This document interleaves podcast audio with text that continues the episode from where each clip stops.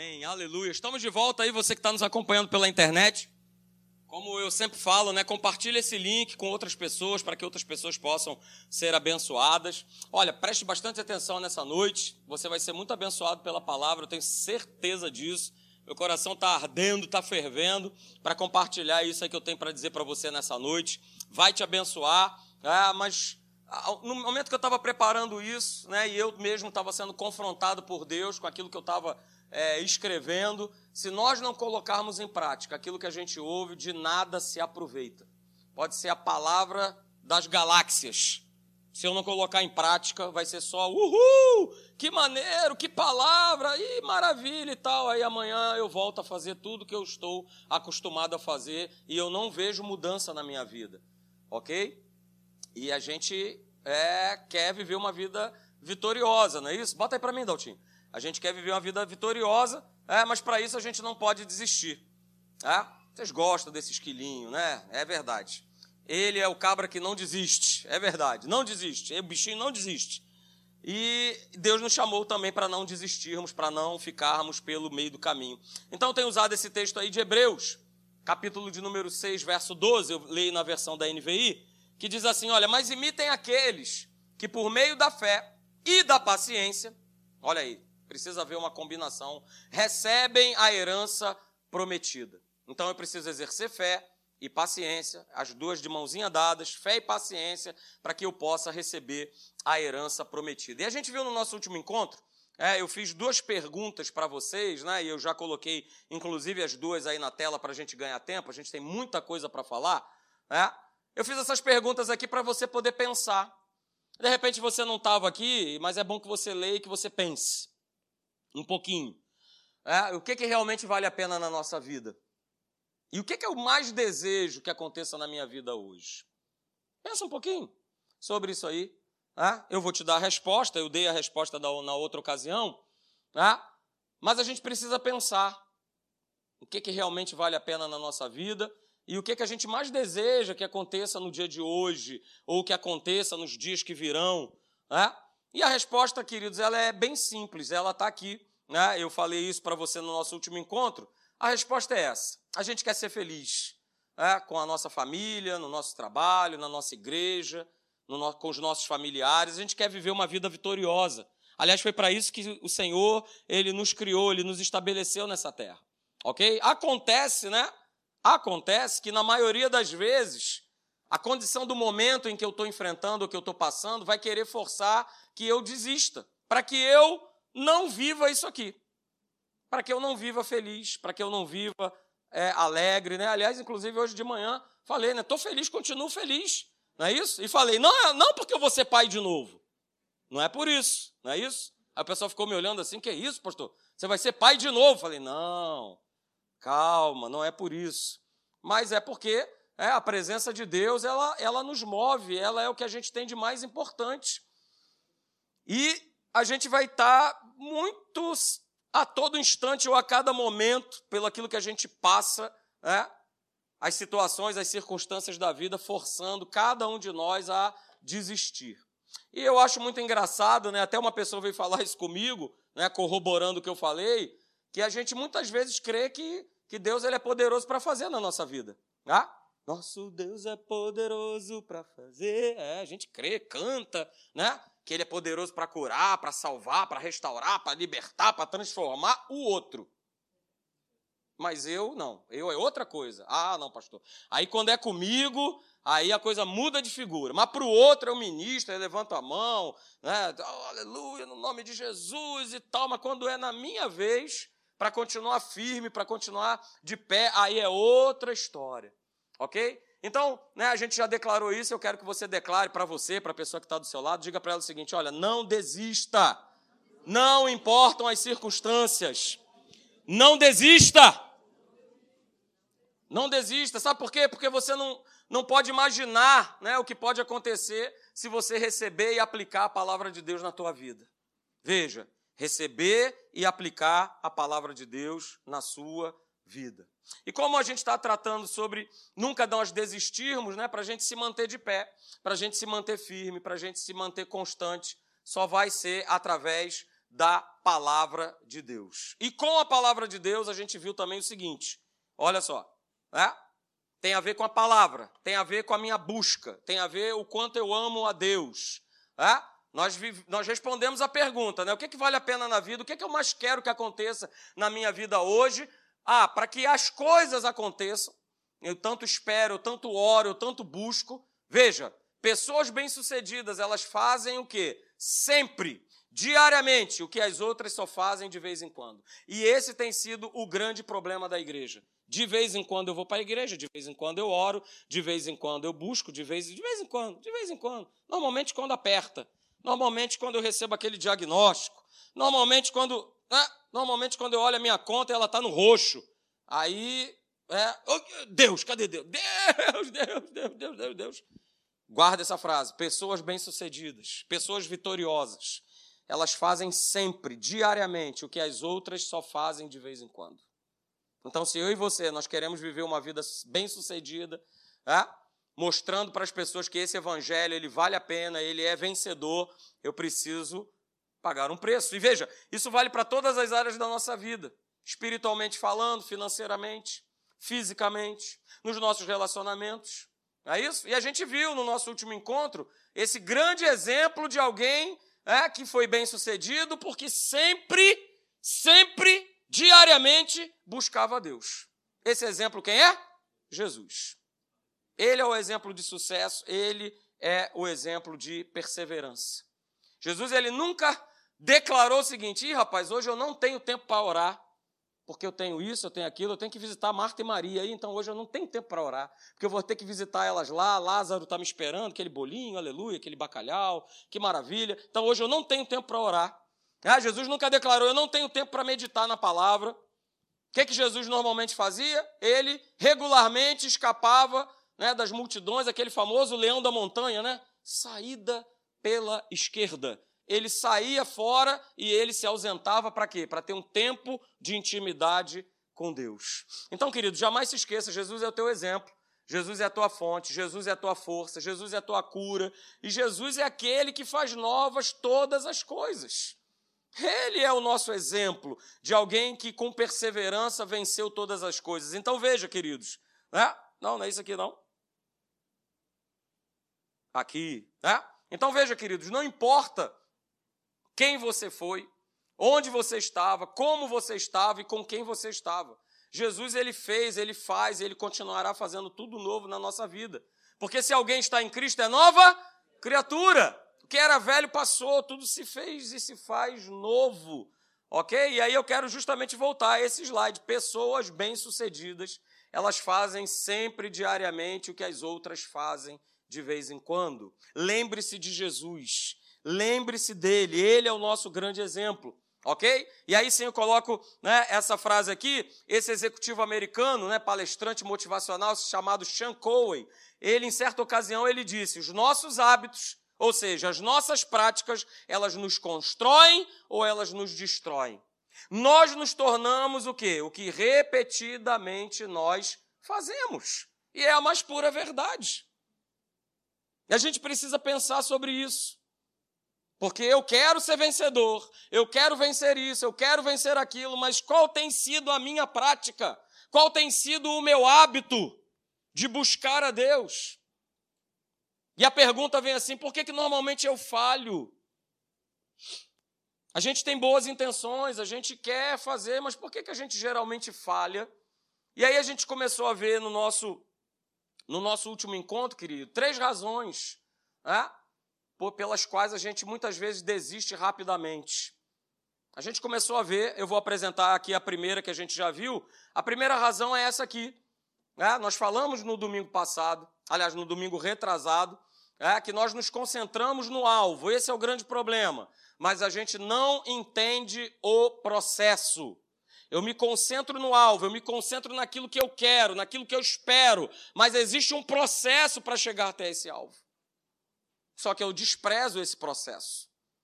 E interessante é que a maioria de nós, nós temos objetivos que são muito parecidos, muito semelhantes. É? Ter um relacionamento genuíno com Deus. É meu propósito, é o seu. É? Legal, né? Viver uma vida que cresce, que progride, que prospera nos relacionamentos, financeiramente. É o teu propósito? É o meu. É, ter uma vida saudável é o teu propósito? Oh, aleluia! Beleza. É, curtir a vida, dar aquela viajada, hein? Pegar aquele avião, hein? Aleluia. É bom, né? Maravilha. Atenção, senhores passageiros, com destino a Orlando. Uh, uh, uh, uh, aleluia! Que maravilha, né? Que maravilha. É, legal, a gente tem objetivos parecidos. Outro objetivo bem parecido é fazer diferença na vida das pessoas, né? Amém? Ah? Agora, é muito interessante que a gente tenha objetivos muito parecidos. Mas por que, que os resultados são diferentes?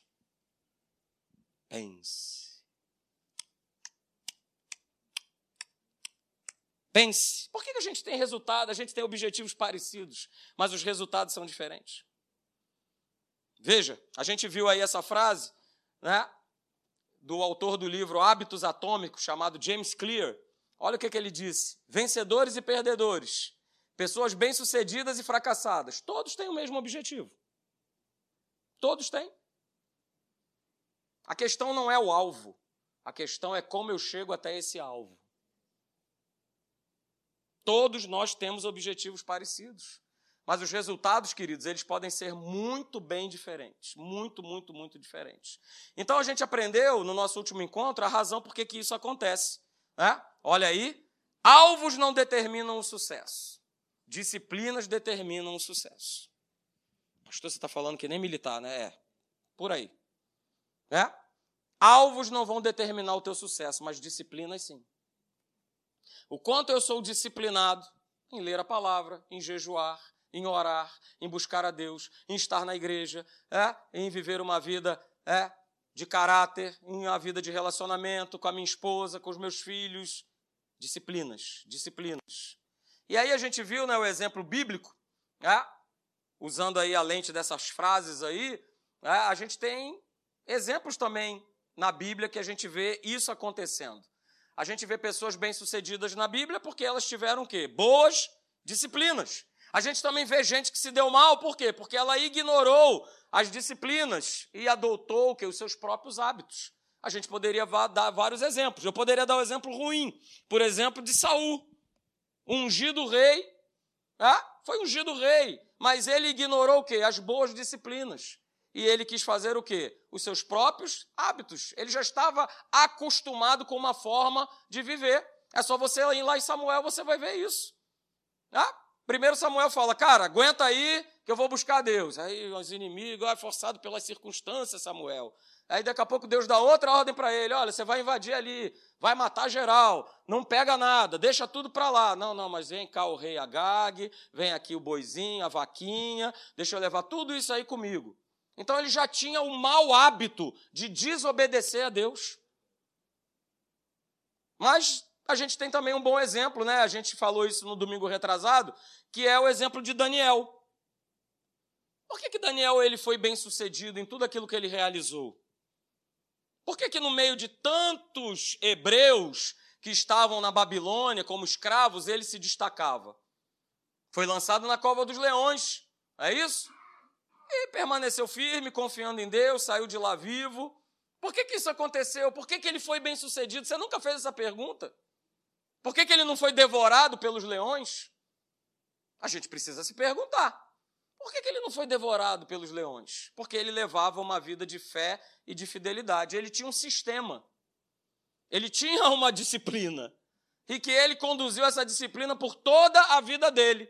Ele criou a seguinte disciplina: Três vezes ao dia, aconteça o que acontecer, eu paro tudo que eu faço para eu orar e para eu buscar a Deus. Eu preciso desse tempo. Ele reconhecia isso. E diante de decreto, diante de perseguição, ele não deixava de ir lá para o quartinho dele, abrir a janelinha, opa, alô, Senhor, e buscar a Deus. Então veja, queridos, se eu e você nós queremos crescer espiritualmente, se nós queremos ser mais ousados, mais usados por Deus, se eu quero ser curado, se eu quero ser transformado, se eu quero ver o meu casamento dando certo, né, se eu quero ver os meus filhos né, sendo aí criados pelo caminho do Senhor, eu não vou alcançar nada disso só porque eu estou desejando. Não vai acontecer. Por quê? Porque eu e você, nós estamos limitados ao nível das nossas disciplinas. Se eu sou disciplinado para buscar a Deus, é? se eu sou disciplinado para levar uma vida própria com Deus, as coisas acontecem. Se nós cultivarmos disciplinas que edificam a nossa fé, que fazem crescer o nosso conhecimento, é? automaticamente essas disciplinas, esse projeto, esse sistema vai te projetar e me projetar para esse alvo. A gente precisa guardar isso, ok? E aí nós falamos no nosso último encontro, né, um erro que a gente sempre comete. A gente, na verdade, quer modificar os resultados. Mas a gente não quer se estabelecer, não, a gente não quer se envolver com a disciplina, com o processo. Mas eu quero mudar o resultado. Tá? Até o Natal, pastor, eu tenho certeza que eu vou perder 10 quilos. Ok. Até o final do ano eu vou ser mais organizado. Até o final do ano eu vou quitar é aquele cartão de crédito que me acompanha há anos. Na verdade, querido, se eu quiser alcançar esses objetivos que eu dei para você como exemplos, eu preciso mudar as disciplinas, eu preciso mudar os processos, eu preciso mudar os sistemas que vão causar esses resultados. Se eu não mudar, não vai acontecer, porque veja, quando nós corrigimos o que nós fazemos, o resultado ele corrige a si mesmo. Então, nós falamos isso no domingo retrasado, né? A gente falou dessa primeira razão que muitas vezes nos leva a desistir. A gente se concentra no alvo, mas a gente abandona o processo ou não faz o processo de maneira correta. O segundo lugar, o segundo motivo, a segunda razão, porque muitas vezes né, a gente desiste e não é para desistir, mas muitas vezes a gente desiste é por esse motivo aí. Porque a gente não vê a mudança acontecer tão rápido quanto nós queríamos. Aí a gente simplesmente pega e chega à conclusão que o inferno quer que eu e você a gente chegue. É, é melhor desistir. É melhor desistir. Né? É melhor desistir. E você sabe bem do que eu estou falando. Não é isso? Poxa, cara, o que está acontecendo? Essa semana eu fui três vezes na academia, andei na esteira e ganhei um quilo. Aconteceu isso com você? Poxa, mas calma aí, alguma coisa está errada. Eu andei três vezes na esteira e ganhei um quilo? Não, calma aí. Aí eu chego à seguinte conclusão: que ir para a academia não funciona. Porque eu fui para lá para perder peso, não para ganhar. Mas eu andei três vezes na semana pela esteira e ganhei um quilo. Ó, li a Bíblia durante toda a semana. Pastor, não falhei um dia. Li segunda, terça, quarta, quinta, sexta, sábado, no domingo antes de vir para a igreja. Li a Bíblia. Quando eu estava vindo para a igreja, briguei com a minha esposa. Briguei com meu marido. Olha aí, não funciona. O que, que adiantou semana inteira lendo a Bíblia e brigar com a minha mulher? Não funciona. A gente chega nessa conclusão. Não é isso? Pastor, eu tenho cortado os custos. E ó, esse mês eu decidi cortar custos. E olha, valeu a pena eu economizei 200 reais agora no final do mês. É? Eu não devo mais agora 10 mil, agora eu devo só 9.800.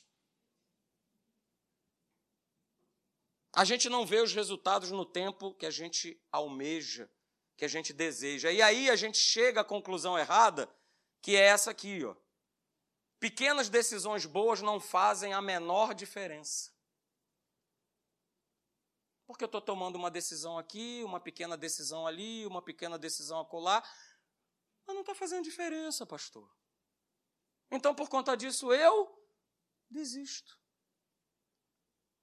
Não está fazendo diferença. Olha só, um pequeno hábito, né, que é bom de honrar a Deus, mas uma pequena decisão diária, né, de me manter fiel, uma é, essa pequena boa ação que eu tenho feito, olha, não está fazendo a menor diferença, não está mudando a minha vida. E sabe o que é, que é pior nisso tudo? É que essas pequenas decisões boas não estarem fazendo a diferença, existe outro lado da moeda. O outro lado, o outro lado da moeda é esse aqui. As coisas erradas que nós fazemos não trazem nenhum prejuízo imediato. Então junta né, essas duas coisas e aí a gente chega à conclusão que realmente não vale a pena.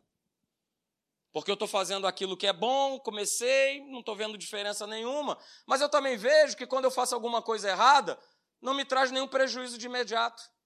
Não é isso? Não sei se é o teu caso, não é o meu. Né? Mas, por exemplo, você que gosta de jogar videogame. Videogame? Alguém gosta aí? Os homens aí gostam de jogar videogame. Levanta, pode levantar a mão, fique tranquilo, isso. Não é pecado, não, fica tranquilo. Né? Então você gosta de jogar videogame todo dia, três horas por dia. Você sabe que a tua mulher não está feliz, mas ela não te largou por isso. Então veja, uma pequena coisa ruim não traz nenhum prejuízo. Imediatamente não. Ok? Ah, eu vou à igreja domingo sim, o outro não. Não mudou nada, Deus não me castigou, estou vivendo tranquilamente, não aconteceu nada de terrível, então está tudo certo. Né? Ah, pastor, ontem à noite estava vendo um filme, comi dois potes de sorvete, ó. Fui me pesar. Mas eu estou com o mesmo peso. Ah, que legal. Olha aí. Não mudou nada. E aí a gente também chega à conclusão errada, olha só, que pequenas decisões ruins não fazem a menor diferença. Eu cheguei à conclusão errada com essa aqui. Pequenas boas decisões não fazem a menor diferença. Mas eu também chego à conclusão de que pequenas decisões ruins também não fazem a menor diferença. E aí eu quero que você perceba uma coisa, queridos, nessa noite. É? Eu posso fazer pequenas escolhas erradas sem que isso cause qualquer impacto na minha vida.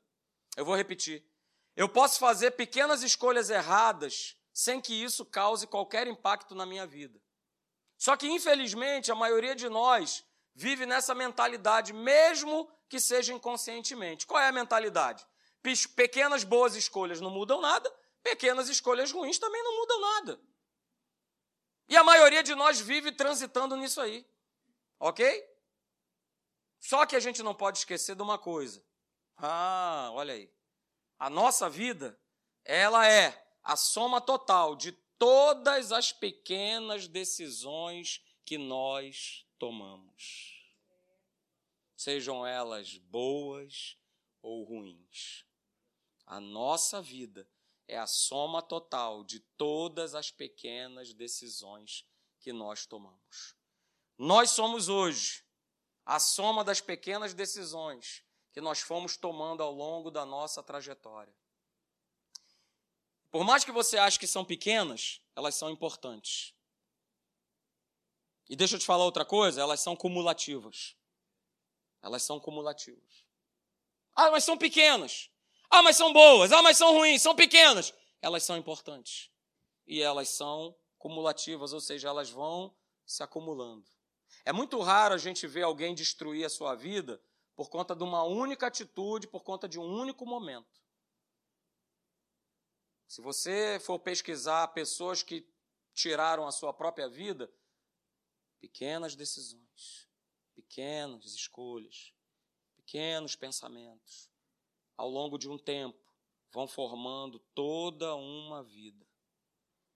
Pequenas decisões ruins não destroem a nossa vida de uma vez. Elas vão se acumulando com o tempo, aos poucos, e aos poucos elas vão nos aprisionando numa mentalidade o quê?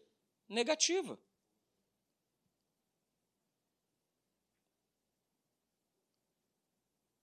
A gente vai dando, queridos, um passo de cada vez. Um passo de cada vez.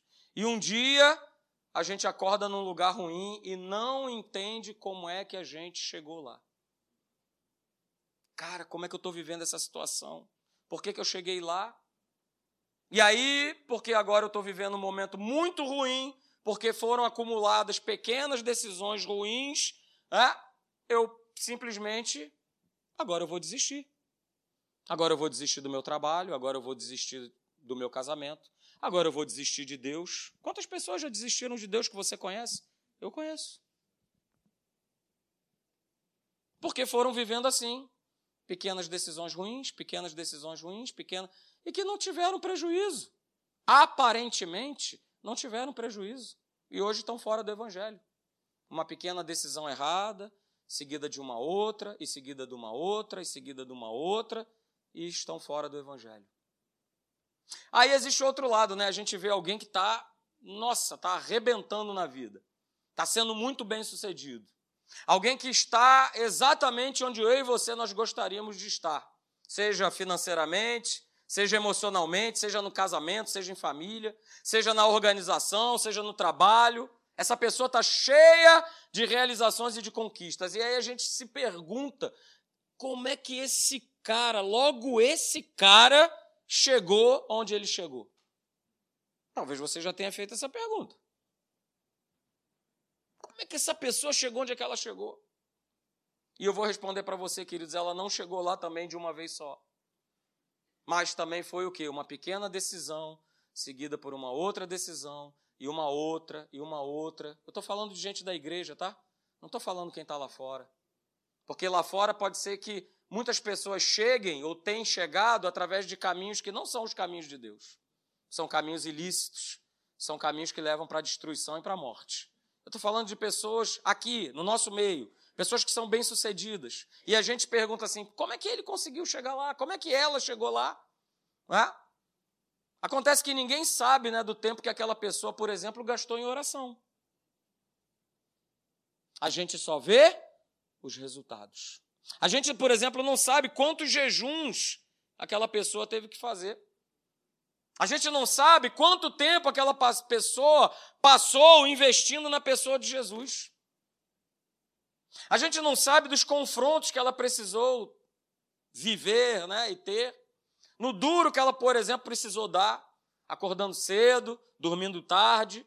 A gente não sabe da disciplina, dos sacrifícios, da fidelidade, da perseverança que foi necessária para aquela pessoa chegar aonde? Até onde ela chegou. Mas a gente sabe o resultado.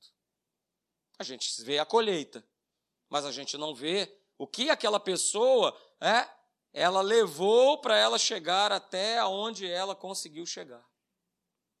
Então, gente, a gente vê que a maioria das pessoas ela não consegue perceber nada disso. Por isso elas não compreendem, por isso elas não percebem que não foi da noite para o dia. Foi uma pequena decisão, seguida de uma outra decisão e outra, todos os dias, talvez por anos, talvez por meses, talvez por anos e anos. Isso é que vai me levar e te levar no lugar aonde você e eu, nós queremos chegar.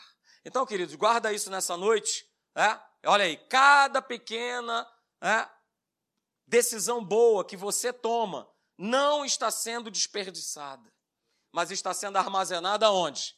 No coração de Deus. Cada pequena decisão, cada hábito que você muda, cada coisa que você vai mudando na sua vida, não está sendo desperdiçada. Ah, pastor, mas eu não estou vendo agora. Não importa. Mas importa é o que você vai colher lá na frente. Importa é o que você vai colher lá na frente. Então guarda isso, cada pequena decisão boa que você toma não está sendo desperdiçada. Deus não está, né, alheio é, ao processo, à escolha, à decisão que você tomou. Não, pastor, a partir de hoje eu vou ler a Bíblia todos os dias. A partir de hoje eu vou orar todos os dias. A partir de hoje, é, eu vou jejuar a partir de hoje, a partir de hoje, e levar isso a cabo. Não porque está passando por um problema, não porque está vivendo uma situação, ah, porque eu estou vivendo essa situação, então agora eu vou buscar Deus. Não, nada disso. Nós buscamos a Deus independente do que nós possamos estar enfrentando. E isso vai te conduzir para um, para um local, né, para o alvo que você tanto quer, que você tanto almeja. Sabe, queridos, quando nós decidimos sermos dirigidos por pequenas disciplinas durante um bom tempo, volto a dizer, aparentemente nada muda. Mas eu quero declarar sobre a tua vida que algo está sendo acumulado. Espiritualmente falando, você está fazendo depósitos.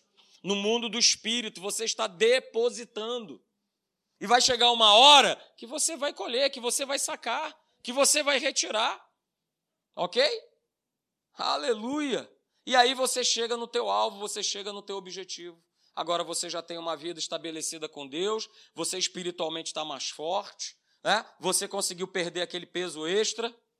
Aleluia! Você se livrou das dívidas, você está mais perto de Deus, o teu casamento está ótimo, a tua vida está num outro nível. Só que as pessoas vão olhar e vão dizer que a sua mudança foi do dia para a noite. Só que você sabe que não foi. Elas vão dizer que foi do dia para a noite. Ah? Nossa, como você está magrinha, fulana. Mas não foi do dia para a noite. Ah, pastor, mas foi sim. Tem uma turma aí que entra na tesoura, na faca, e do dia para a noite. Não estou falando dessa turma. Estou falando daqueles que adotam hábitos, adotam práticas, adotam processos. Elas vão dizer que foi do dia para a noite, elas não fazem ideia dos pequenos, dos grandes sacrifícios que você tem feito, das dores que você tem suportado, da tua constância, da tua perseverança, da tua fé, da tua fidelidade, até mesmo das dúvidas que você muitas vezes carrega, eu e você carregamos. Será que vai dar certo? Será que é isso mesmo? Será que é Deus que está falando comigo? É? As pessoas não sabem, né? Das vezes que você errou e precisou começar tudo de novo. As pessoas não sabem o tempo que você investe em oração. As pessoas não sabem as críticas que você de repente tem aguentado, tem vivido dentro da tua casa, dentro da tua família. Da perseverança, do preço que você paga sem chamar atenção para você mesmo. Então, queridos, guarde mais essa frase nessa noite. São as coisas que ninguém vê que trazem resultados que todos desejam. Por isso Jesus fala, ó, Vai lá para o teu quarto em secreto. Busca lá ele. Ninguém está vendo. É só você e ele. Mas olha, o resultado que é produzido com essa busca, com essa entrega, aí é muito legal, porque aí as pessoas vêm. E aí veja, queridos, é, para nós terminarmos, é, Gálatas capítulo 6, verso de número 9, diz assim: E não nos cansemos. E eu grifei aí, ó, de fazer o bem, Ó, pois no tempo próprio colheremos. Aleluia? Não. O verso continua. Se não desanimarmos. Então veja, tem várias preciosidades nesse texto. Eu não posso me cansar e eu vou mostrar, eu vou fazer com que você entenda o que é esse fazer o bem. Não se cansar de fazer o bem. Eu vou te explicar. Mas tem coisas preciosas aí. Não se cansar de fazer o bem, o tempo próprio da colheita e não desanimar. Não se cansar de fazer o bem, o tempo próprio da colheita e não desanimar. E aí vamos lá, afinal de contas, o que é esse não nos cansar de fazer o bem? O que é não cansar de fazer o bem? Eu vou te responder: é honrar a Deus acima de todas as coisas. Isso é não se cansar de fazer o bem. Não se cansar de fazer o bem é fazer o que é certo mesmo com todo mundo fazendo o que é errado. Isso é não se cansar de fazer o bem. Não se cansar de fazer o bem, por exemplo, é viver dentro do orçamento. É não se cansar de fazer o bem. Não se cansar de fazer o bem é ter cuidado com aquilo que eu como. É não cansar de fazer o bem. É acordar, por exemplo, meia hora mais cedo para buscar Deus. Isso é não se cansar de fazer o bem. Atividade física? Não se cansar de fazer o bem. Jejuar é não se cansar de fazer o bem. Honrar o teu marido, a tua esposa, é não se cansar o bem, mesmo quando a gente não recebe aquele amor, aquele carinho, aquele respeito que a gente esperava. Mas quando eu honro a minha esposa, quando você honra o seu marido, você não cansa de fazer o bem. E aí, você quer acrescentar mais alguma coisa nessa lista? O que é não se cansar de fazer o bem? Alguém quer? Pode fazer, pode falar. Alguém aí da internet, então? Me responde aí, o povo aqui está tímido. O que é não se cansar de fazer o bem? Não se cansar de fazer o bem é ensinar o teu filho a viver a palavra de Deus com o seu exemplo. Isso é não se cansar de fazer o bem. Não se cansar de fazer o bem é no teu local de trabalho você dar bom testemunho. Isso é não se cansar de fazer o bem. Porque aí, no tempo certo, no tempo próprio, nós vamos colher, se não desistirmos, porque tudo isso que eu listei para você dá trabalho. Dá trabalho. Dá trabalho. Mas se eu não me cansar de fazer o bem, se eu não desanimar, no tempo próprio eu vou colher. Só que tem esse detalhe maravilhoso aí para a gente terminar, né? Tá falando da gente, da igreja. Eu e você, queridos, não temos espaço para desistir nem para voltar atrás. Não existe essa opção. Não existe. Nós, porém, não somos dos que retrocedem para a perdição, mas somos o povo da fé para preservação da nossa alma. Então, não tem espaço. O inferno vai fazer com que a gente desista. O inferno vai querer, né, como a gente já viu, que a gente só foque no alvo e a gente abandone os processos. O inferno vai querer fazer e te convencer que as pequenas boas ações que você tem feito né, em prol da tua vida, em prol de Deus, em prol da tua família, né, não acontecem imediatamente. Ele vai tentar te convencer, porque não está acontecendo de imediato, não está dando certo. Mas não caia nessa cilada, não. Não se canse de fazer o bem. Não desanime, porque no tempo certo, no tempo próprio, você vai colher. Você crê nisso? Amém? Então vamos ficar de pé.